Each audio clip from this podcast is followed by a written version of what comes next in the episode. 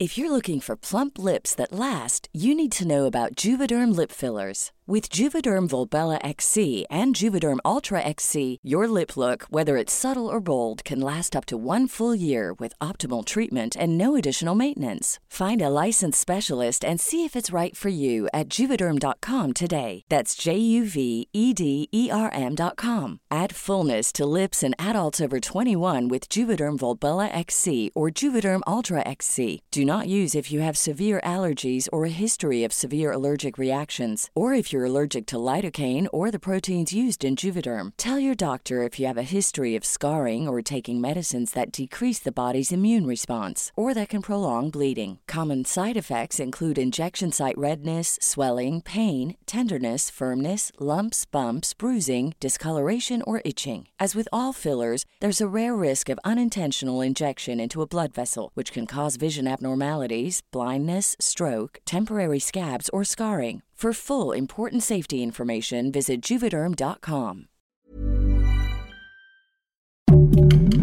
Heraldo Podcast, un lugar para tus oídos. Lo acorrientó mucho el documental. O sea, yo, yo no diría que es un documental. No, es como un, es como un testimonial más bien, Pues ¿no? no sé, pero y luego también luego ponían Ay, ahí yo como sí sus, animaciones corrientísimas, ¿sabes? Sus caritas. ¿Cuánto, sus, eh, Oscar, hay? y ¿Cuánto sus, odio hay eh, en tu ser, y sus- no, no, no hay odio. Me- odio contra lo corriente, Contra- sí. sí, es que a mí no me todo- pareció Todos corriente. esos emojis que aparecen y hacen pops, pops, pops, decía yo, ¿qué es esto que estoy viendo? ¿Sabes? El, el canal de YouTube de varios que conocemos aquí.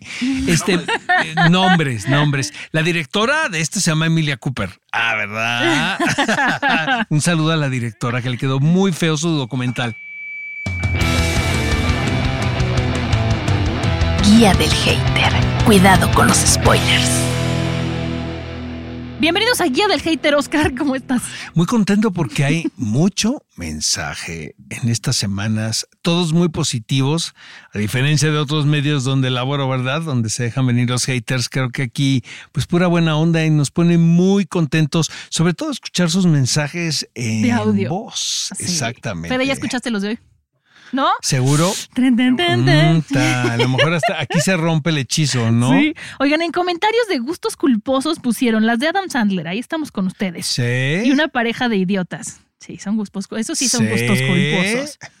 Y luego acá pusimos en otro las películas que debes ver al menos una vez en la vida y hay muy buenas recomendaciones, Oscar. ¿Cómo? Cinema Paradiso, Ah, no tanto, ¿eh? eh, Little ¿Qué Miss tal el Grinch? No, esa me encanta, la verdad. El Ángel Exterminador, Buenísima, peliculón loco. eh, Volver al Futuro, claro También. que sí, The Jacket, estoy leyendo algunas. El The Rey Jacket León. es buenísima, casi nadie la menciona. Sí, pues por aquí nos la pusieron. Sí, es buenísima. Adrian Brody, Juan Contreras, nuestro querido Juan Contreras Sí. puso The Tu Jacket. fan, tu fan. Nuestro fan, te mandamos un es el abrazo. tuyo, es el tuyo. no te hagas. Oigan, pero vámonos de lleno porque Depp versus Hart. Sí. La de Netflix, porque ya habíamos hablado de Sí. la de HBO. Qué bien hecha está, ¿no, Oscar? ¿O ¿Tú qué opinas? A ver, Yo la odié. ¿la odiaste? Sí. Por favor, Tremendo. pídanle un. A ver, ¿vas tú primero o voy yo primero? Vas. Mira, el problema de la, de la serie, no estoy diciendo que sea aburrida, ni mucho menos son tres episodios nada más. Eh, Uno ya sabe a lo que va cuando le da play, que es sencillamente a enterarse de lo que sucedió que no sepas. La chisma en toda la extensión de la palabra, que es eh, este caso de Johnny Depp contra Amber Heard, ¿no? Para empezar, Fíjate que siempre que hay este tipo de conflictos mediáticos, pues son muy delicados porque realmente nadie sabe lo que sucedió más que ellos. Realmente, no hay nadie más, perdóname. Aunque haya personas infiltradas, eh, cómplices, confidentes, finalmente siempre va a ser la versión de uno de los dos. Yo creo que como dicen los gringos, tienen una frase maravillosa que es It takes two to tango. O Claro. sea, finalmente, si se da, si se sucede algo y hay dos partes, las dos son, ¿no? Son, son personas activas, ¿no? Que, que detonaron lo que sucedió aquí. Aquí es un divorcio muy escandaloso que en un principio no parecía tanto, sino un divorcio más en Hollywood. Pero después a la señorita Amber Heard se le ocurrió hacer unas declaraciones, las cuales fueron eh, publicadas por un, por un periódico en Inglaterra, y a partir de eso se desata una serie de demandas, ¿no? Entonces, este, volvemos a lo mismo. Como el rompimiento de una pareja, pues realmente no hay nada novedoso, finalmente pues la ley de la vida.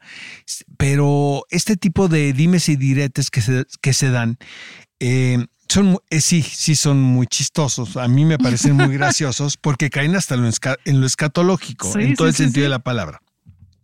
Lo que parece, lo que me pasa con la serie es que eh, creí que estaba perdiendo tres horas de mi vida bastante útiles. Ay, no. Sí, eh, esta cosa de la edición que hacen a partir de los te- testimonios de opinion leaders y de influencers, pues dime qué, qué pueden validar el, el- el asunto. Eh, Absolutamente en nada. Pero están Todo hablando mundo, como del fenómeno, no están buscando la validación. no, hablan de parte de ellos, yo lo sé, pues sea, acabo sí. de ver la serie.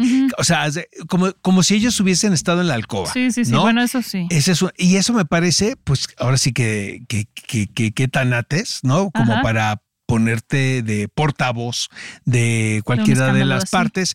Y siento también, desde mi punto de vista, que está muy a favor de Johnny Depp.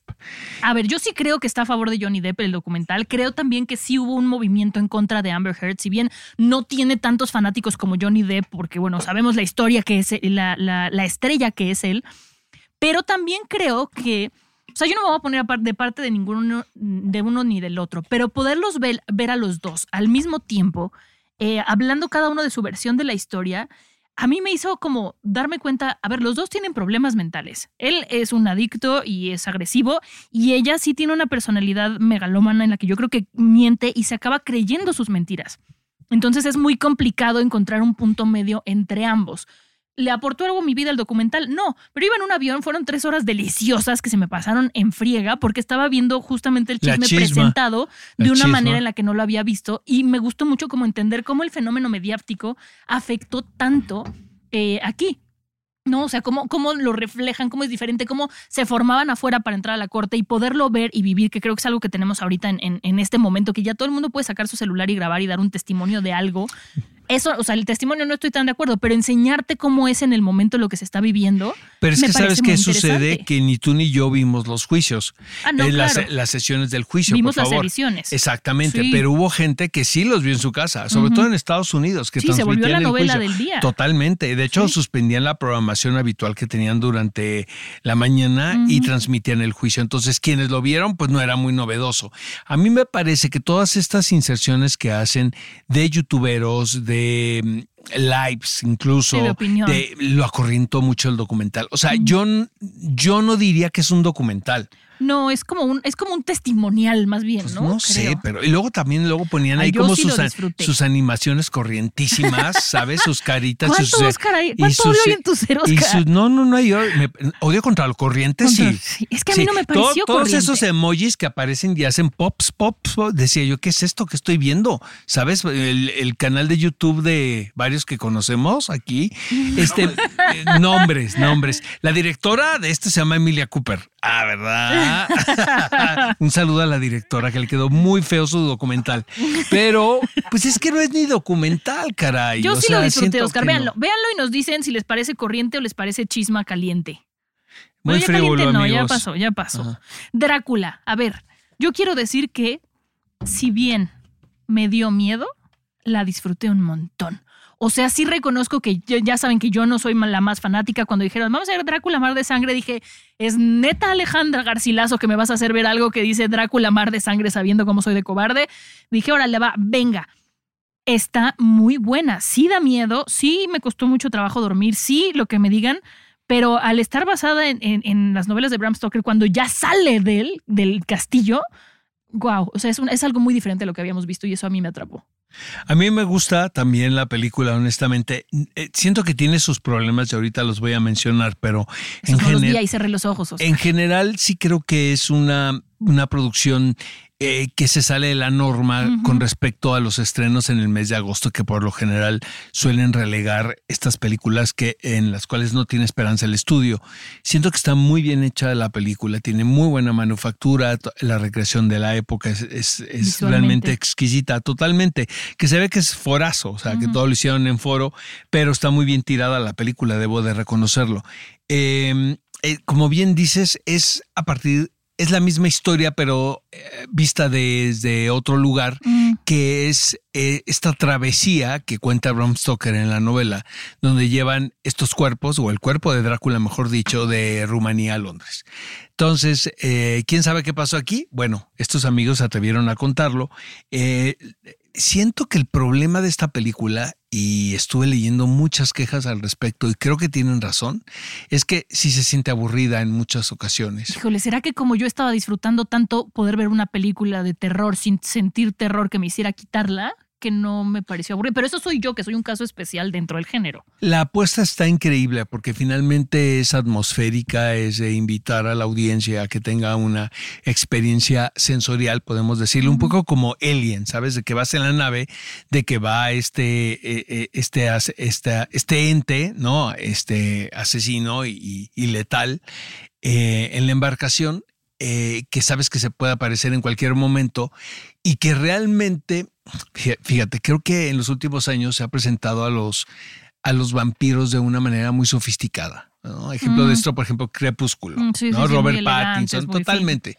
¿no? Ah, como que la figura terrorífica que se tenía alrededor del vampiro se había perdido por eh, presentarnos un estereotipo un tanto refinado del asunto.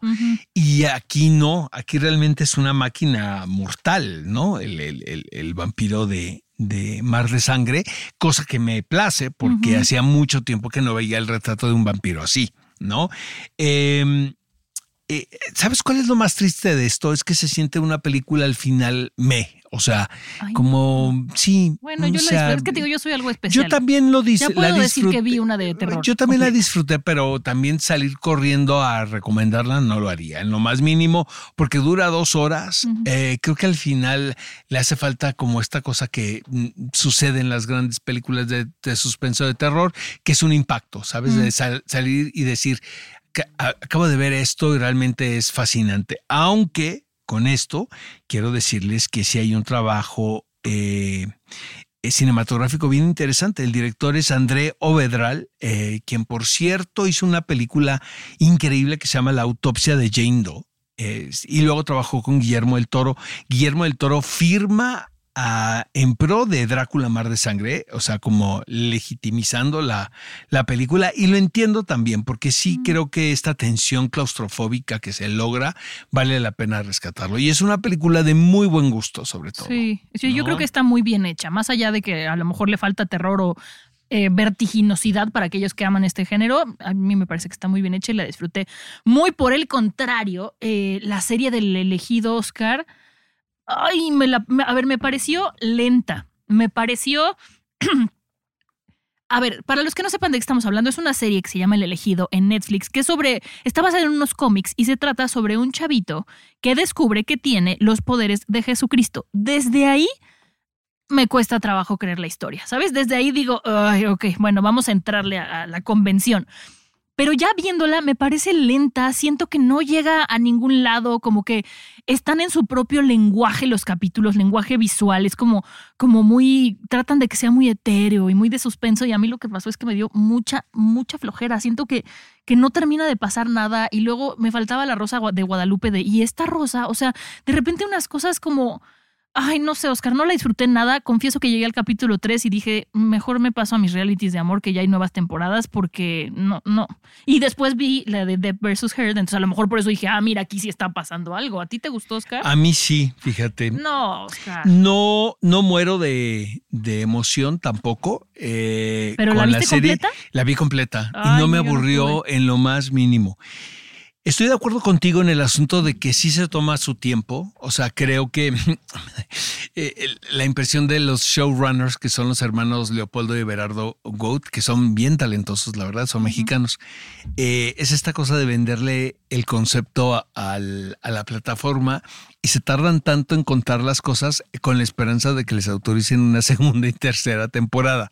Esa es la mm. impresión que a mí me da. Pero Aparte de eso, eh, todo el asunto recreado en la península de Baja California, yo lo sentí increíble. O sea, no, no sentí que estuviera a fuerza. Obviamente todo esto, amigos, está basado en una novela gráfica de Mark Millar y, y Netflix había comprado los derechos de la novela y de repente ellos tienen estas propiedades y buscan los equipos de producción y creativos adecuados al, a la licencia que acaban de comprar.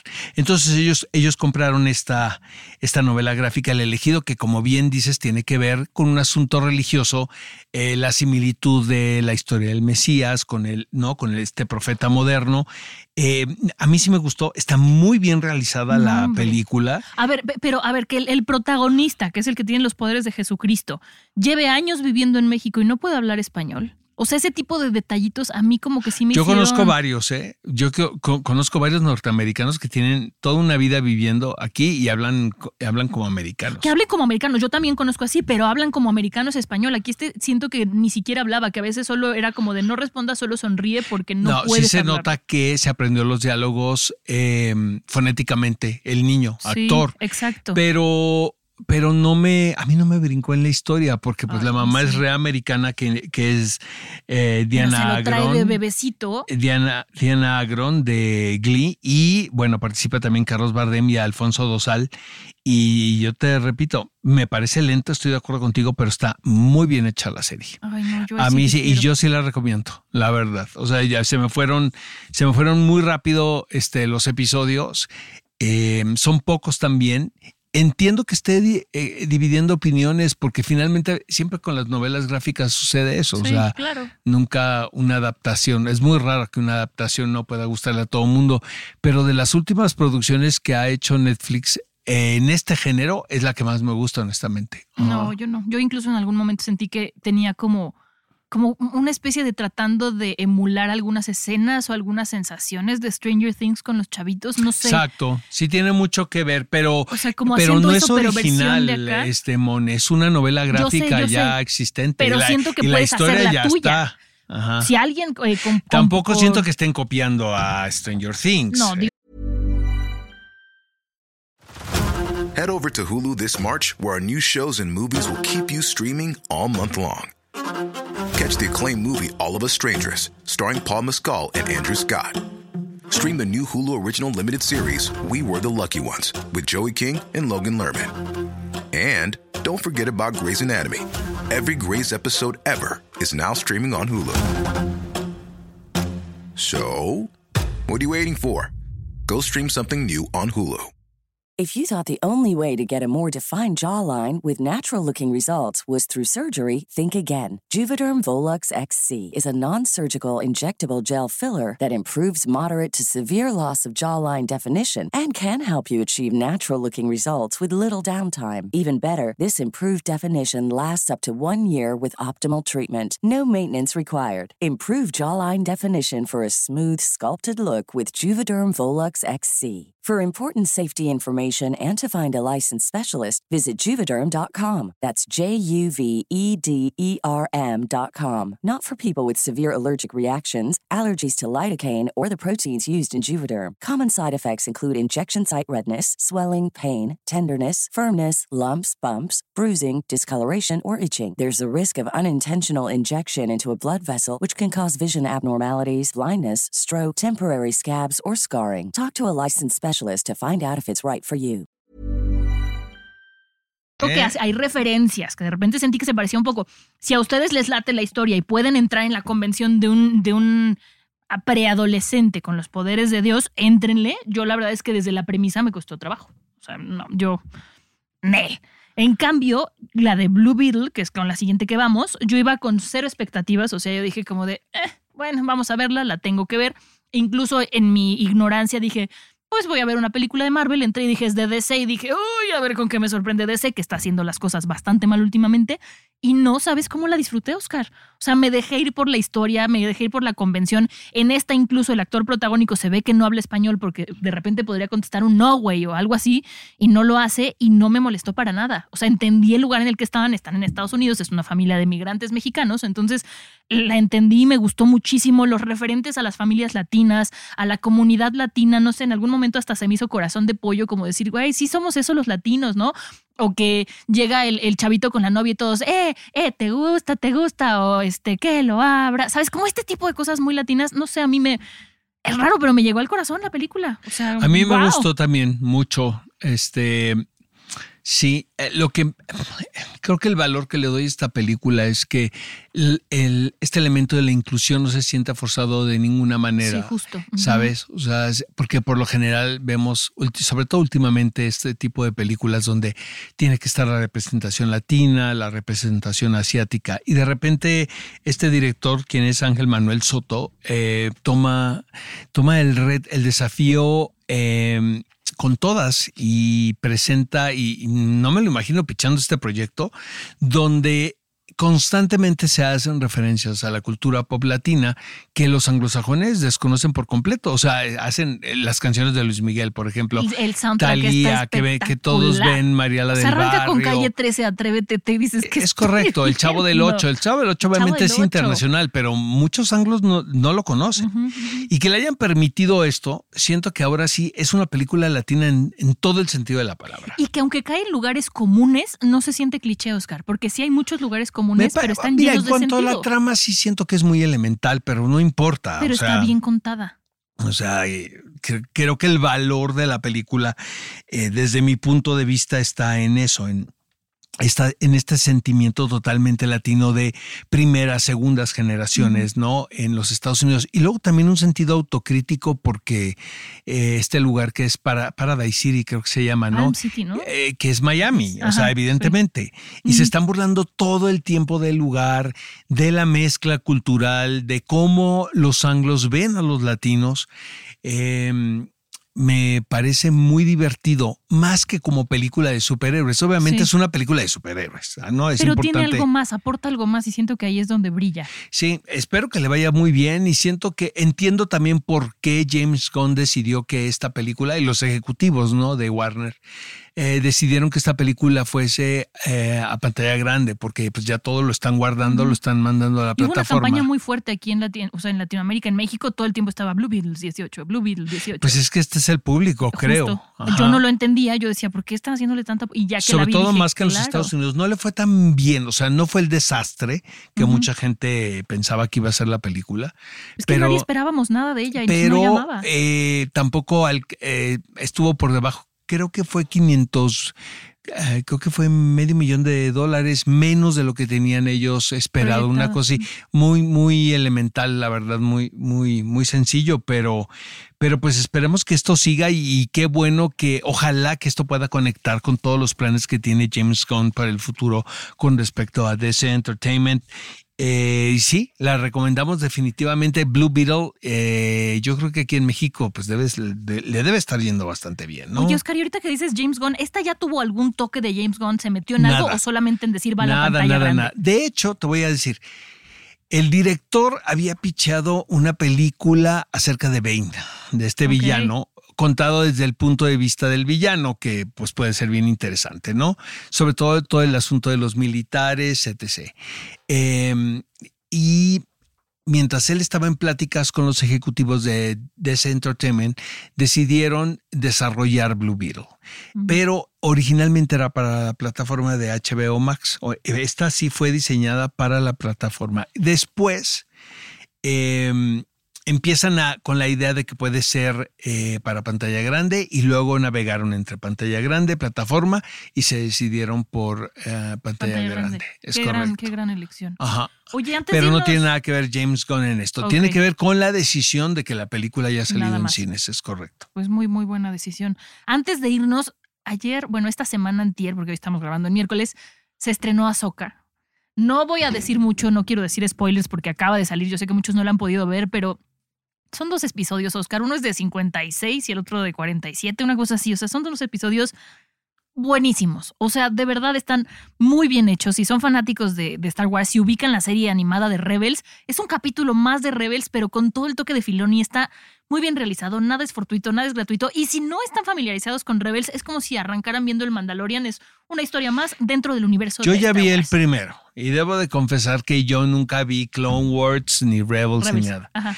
Este, eh, le entendí perfecto. Ajá. O sea, no, Por eso digo, supongo, puedes meterte supongo que, que, que quienes son más clavados de la historia eh, pues pueden disfrutar más de la serie, pero si no han visto las anteriores series, no pasa No nada. pasa nada, ¿eh? no, Estaba leyendo ya guías en, en la web, ¿no? De los capítulos que tenías que ver. Wars de- Exactamente. de- Eh, pero no, creo que no es necesario. Eh, mm, te puedes intuir ciertas cosas si est- eh, seguiste Mandalorian, ¿no? Ujú. Y Sale Ahsoka al principio Exactamente, justo. exactamente. Que, que me recuerdo que fue que como la locura, ¿no?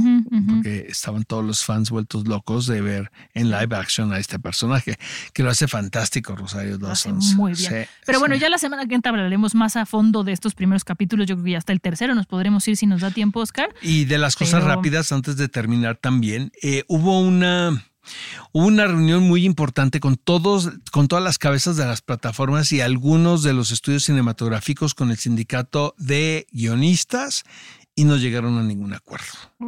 O sea, creo que Va les querían largo. dar, según el sindicato de escritores, les querían dar a tole con el dedo y, y creo que las cosas empeoraron después de esa plática tan importante que tuvieron. ¿Cuándo fue, Oscar? ¿Sabes A- ayer. Ah. Estamos grabando esto en miércoles, en martes en la mañana. Porque la semana pasada yo fui a Nueva York a una cosa de videojuegos y caminando por las calles me tocó ver la huelga. O sea, me tocó verlos ahí. no, no, no, la junta fue una Está- junta inmediata y urgente, como ya están todos desesperados. Eh, pero estuvieron presentes eh, Bob Iger, estuvo Ted Sarandos, o sea, como los más importantes, y lo, el sindicato y los representantes del sindicato salieron muy molestos después de la reunión. Entonces, ahí no hay buenas noticias todavía. Se veía venir, ¿eh? A nadie le está sorprendiendo lo que está sucediendo ahora con la huelga, porque no es un asunto mucho más complejo de lo que la gente quiere eh, parecer que es, ¿no? Y pues no sé cuánto tiempo vayan a, a- Mientras tanto, vamos a ver realities una y otra vez. De ¿no? amor, por favor, son los mejores. De ya salió una temporada nueva de The Ultimatum en Netflix. Véanla, por favor. Todos Oigan, por cierto, en Just Like That, yo siento que es de las series más odiadas. Actualmente ya la renovaron para una tercera temporada. Yo debe, creo que debe ser el éxito más grande de HBO Max ahora. Que está increíble porque estás hablando de mujeres en casi 60 años, entre los 50 y 60 años como protagonistas. Y este, y yo creo que es todo el carrión que, que tuvo Sex and the City en su momento y que los fans siguen siendo seguidores de, de esta serie, ¿no? Pero realmente es bastante mala.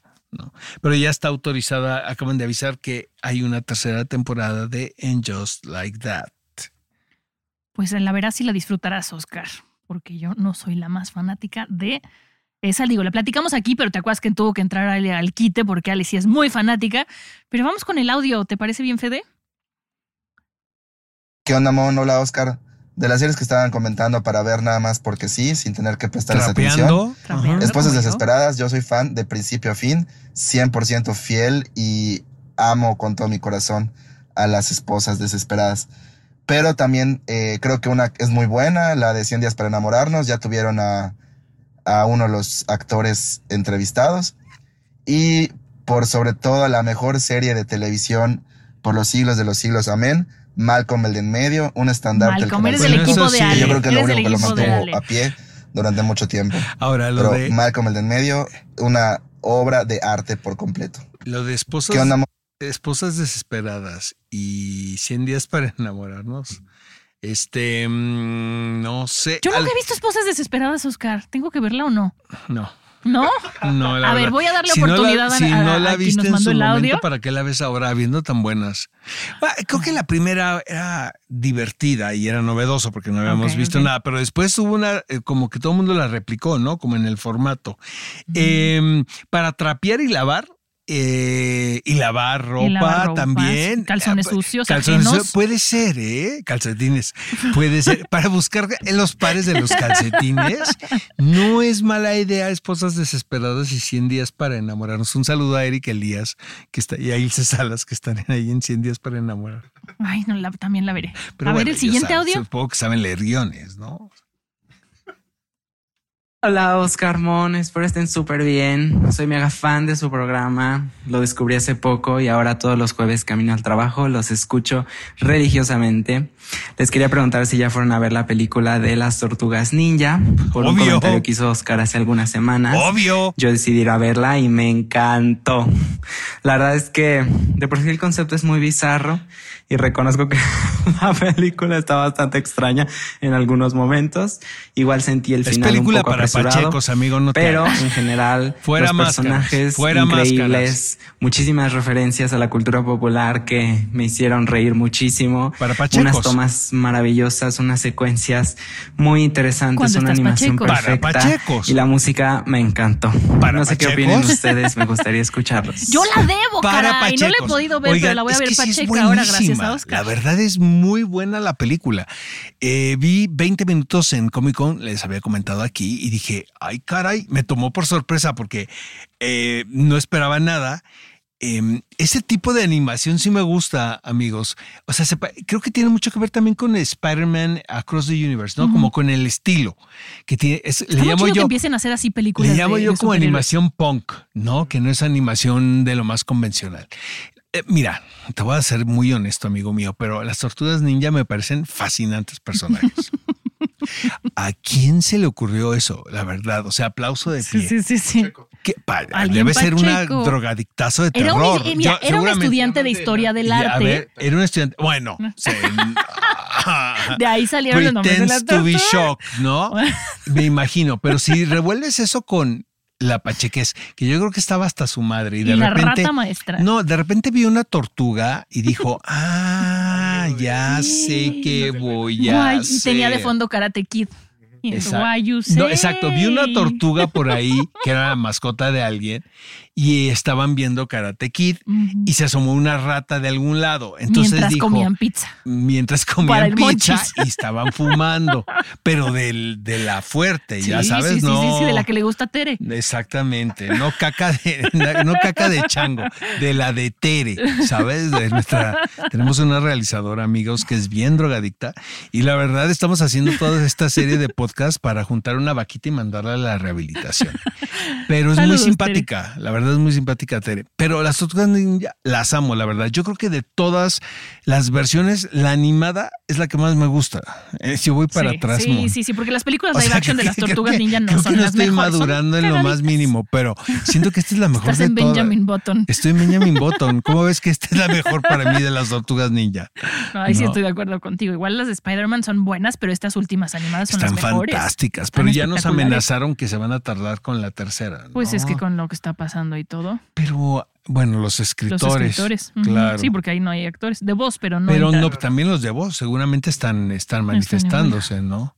Realmente yo me pregunto, ¿no estarán trabajando en sus casas, ya sabes? O sea, vaya, los que escritores. cuando lleguen a un acuerdo, aquí está todo. Exactamente. A lo mejor Pero están yo creo que trabajando. te voy a decir una cosa. para hacer algo independiente. eh, no, y deja eso. Siento que las cosas van a estar más trabajadas. O sea, los libretos, porque tuvieron más tiempo. Sí, claro, y no, tuvieron presión. Mm, Dudo que con, con la hiperactividad que se le da ¿no? al gremio estén en sus casas o estén de vacaciones. Para empezar, de vacaciones, con, con qué dinero, ¿verdad? Y segundo, tienes tiempo para reflexionar y pensar las cosas dos o tres veces y no solamente llegar en un o sea, si no cambia la tendencia de las series. O sea, yo entiendo que que son se muy vuelven más oscuras y A lo más mejor depresivas. como una cosa como posguerra, no sé, no sé. Pues no sé. Digo, obviamente pues, esto se va a ver, se va a ver manifestado en la ficción. Sí, totalmente. Pero digo, cómo, no sé. Por lo pronto vean las tortugas ninja, ¿no? Sí las recomendamos todos. Está Y Blue Beetle, muy vayan a ver Blue Beetle. divertida. Y Blue Beetle, amigos míos. La próxima semana se viene muy bueno también la cantidad de invitados. Lo Sí. bueno es que no tenemos huelga aquí en México, amigos. Entonces, few, ¿verdad? Por lo entonces pronto, tenemos, porque- tenemos cabina llena, vienen todos, ¿verdad? Ay, qué Sí. emoción nos cabe estar No les podemos decir nada porque no vaya a ser que se sale. Que nos ¿no? cancelen, ¿no? No. Luego hay unos envidiosos ahí de otros podcasts que luego sí empiezan a hacer sus. Le ponchan la llanta Su brujería. Su para no brujería. Yo conozco dos o tres brujos, ¿eh? Ajá, ¿El de por ahí. Catemaco? ¿De Catemaco de los buenos? Tú conoces a uno, no te hagas. ah. Yo sí, yo sí Pero es de magia negra ese, no es de magia blanca, sí. obviamente. Y bueno, la bruja mayor también la conocemos todos aquí. Pero bueno, vamos a terminar, ¿no? Este podcast porque si no, Tan, tan. nos pueden cancelar. Nos escuchamos la próxima, Adiós. amigos. Un fuerte abrazo. Guía del hater. Cuidado con los spoilers. Producido por Ale Garcilaso, con el diseño sonoro de Federico Baños. Una producción de Heraldo Podcast.